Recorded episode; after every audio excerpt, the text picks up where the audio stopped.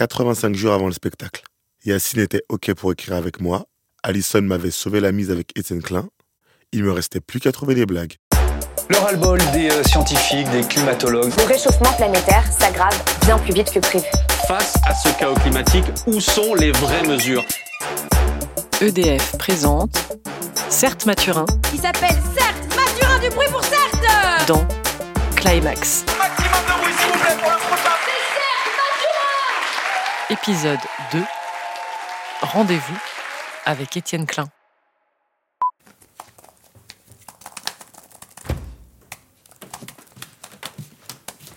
Tada. Alors comme je suis devenue écolo depuis 24 heures, j'ai acheté que des fruits et légumes de saison. Bien joué, mon cœur. Je crois que j'ai trouvé une blague pour le spectacle. Faut imaginer, hein Ok, Ok. imaginons. Euh, bonjour monsieur le marchand, dites-moi, vos bananes en circuit court, elles viennent d'où? Euh, elles viennent de Madagascar, ma petite dame. Ah bah dis donc. Et vos bananes en circuit long, elles viennent de Neptune? Ok, ok, ok. Euh, ok, c'est cool que l'écologie ça t'inspire des blagues, c'est cool, c'est cool. Euh, T'as plus de blagues que moi dans le spectacle pour l'instant, donc euh, franchement, je vais peut-être la mettre dedans. Mais t'as pas écrit de blague encore? Franchement, je t'ai dit non, t'as plus de blagues que moi. Euh, en attendant de trouver des vannes, je vais me poser un peu sur le spectacle, continuer un petit peu ma documentation, et ensuite je ferai à manger avec des produits de saison. Acheter un circuit court.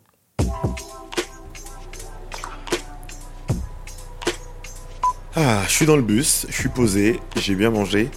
Petite phase de digestion après ce petit repas là, légumes oubliés, petit curry. Je vais rejoindre Étienne Klein. Euh, j'ai en profité de ce petit trajet pour vous raconter comment j'écris un spectacle de stand-up.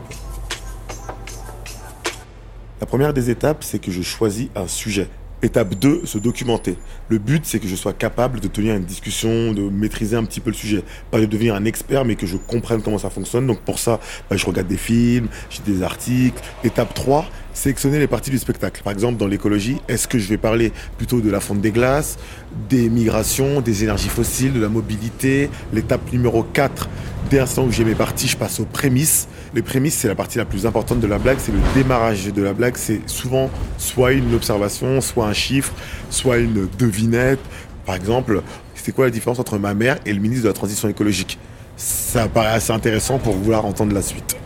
Dès l'instant j'ai mes prémices, je passe à l'écriture des blagues. Donc c'est le développement et ensuite la punchline. Une centaine, un spectacle, c'est une centaine de prémices, développement et punchline pour arriver à un spectacle d'une heure à la fin. Et après tout ça, la partie quasiment la plus importante, c'est de tester toutes ces blagues-là en comédie club parce que tant que tu les as pas testées, tu sais pas si c'est drôle. Et là, il y a que le public qui décide. Ah, ça y est, je suis arrivé. J'ai failli rater l'arrêt. Euh, allez, je pars à la rencontre de monsieur Étienne Klein. Ah ah, le code. euh, Déjà, je me souviens à peine du mien. Mais j'ai une mémoire. Ouais, je m'en souviens.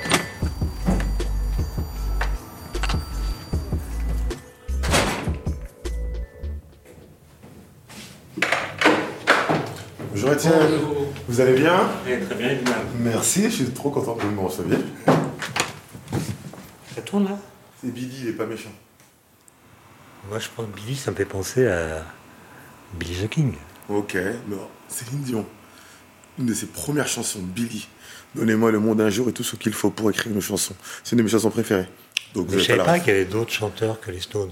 Ah ouais, il y en a quelques-uns. Pas a beaucoup, pas beaucoup, pas beaucoup. Un parti écologiste qui a été créé aux États-Unis il y a quelques années.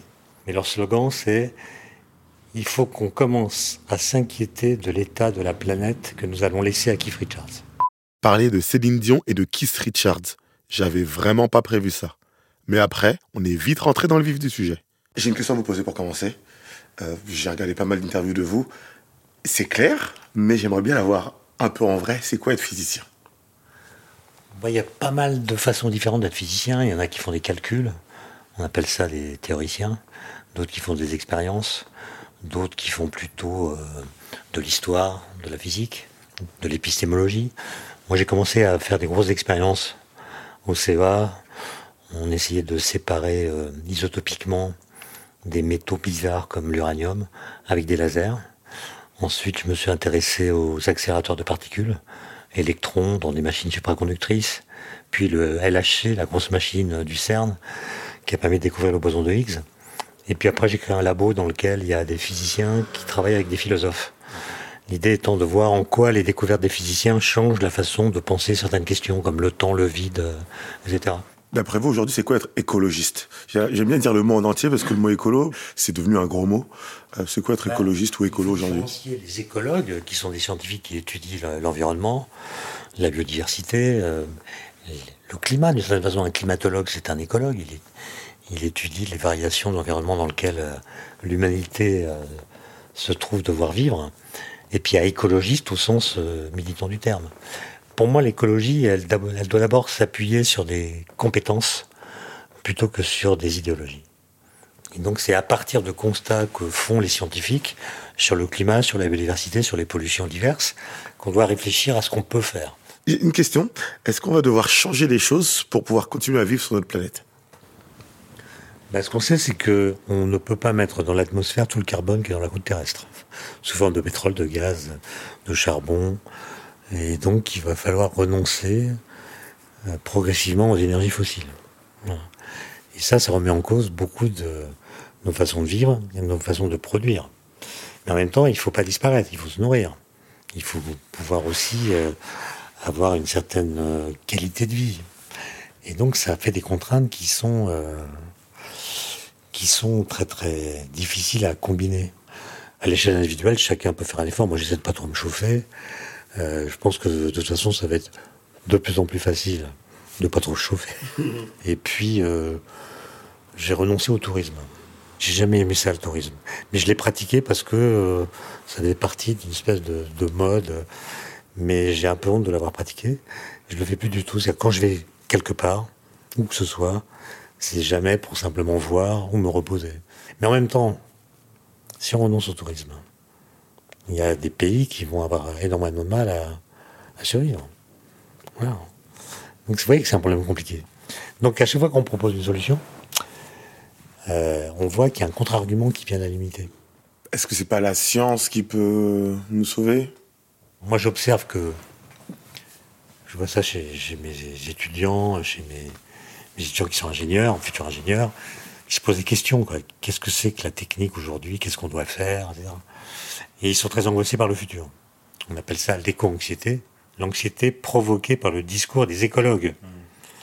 Avant, quand les scientifiques parlaient du futur, c'était toujours d'une façon crédible et attractive. Là, quand c'est crédible, c'est pas attractif. Et donc, ça crée euh, une forme d'angoisse qui a d'ailleurs fait qu'on a abandonné l'usage du mot progrès. On parle d'innovation, c'est pas la même chose. Il y a un mot qui revient souvent un peu euh, quand on parle d'écologie par rapport aux actions des gens, c'est la dissonance cognitive. Est-ce que vous pouvez m'en dire un peu plus sur ça? Les climatologues disent la même chose depuis 40 ans. Mais pendant 40 ans, on a développé euh, toutes sortes de stratagèmes intellectuels pour ne pas croire ce que nous savions. Aujourd'hui, ça va, on, est en train de comprendre. Mais euh, on a été averti sans prendre au sérieux les avertissements. Et la dissonance cognitive, à mon avis, elle vient aussi du fait, là c'est Hegel qui parlait de conscience malheureuse. On a pris conscience du problème, on a aussi pris conscience de la difficulté qu'il y a à le résoudre. on ne sait pas comment faire.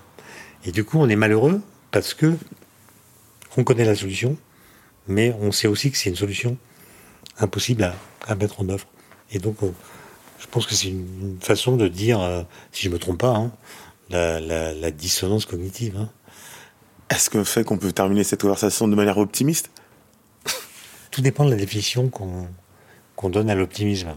Il y a une définition qui avait été donnée par euh, Jean d'Ormesson, qui disait un optimiste, c'est un gars qui fait ses mots croisés avec un stylo bille. Donc il est, en fait, c'est plutôt une définition de la confiance en soi. Donc c'est un peu un crétin. je pense qu'il ne faut pas être optimiste dans ce sens-là. Genre tout va s'arranger. D'une façon générale, l'optimiste c'est le gars qui dit ça va s'arranger. Le pessimiste, c'est celui qui dit c'est foutu. Donc c'est deux attitudes qui poussent à l'inaction. Donc moi, je pense qu'il faut ni l'un ni l'autre. Mhm. Il faut être euh, entre les deux, c'est-à-dire réaliste, c'est-à-dire faire des mots croisés, au crayon à papier, avec une gomme. Etienne, franchement, merci. J'ai, euh, c'est ma première interview, c'est mon premier échange sur le spectacle. Avant de partir, est-ce que ça vous dérangerait de euh, signer en fait votre livre, Le Monde Soignant, Etienne Klein, pour un ami à moi Je peux vous l'amener Plaisir. Ok, super. Il est juste là. Faudrait juste écrire pour Yacine, mon pote à la compote. Euh, et dernière petite chose, est-ce que vous n'auriez pas un contact? Je pense que j'aurais besoin de, de réponses, d'éléments sur la décarbonation, sur le nucléaire, sur la fin des énergies fossiles. Quelqu'un qui travaille chez EDF, vous n'auriez pas ça? Véronique? Je vous l'envoie par texto. Je pourrais le- lui envoyer un message de votre part Oui. Quelqu'un que je connais. Ok, super, Ah, c'est gentil.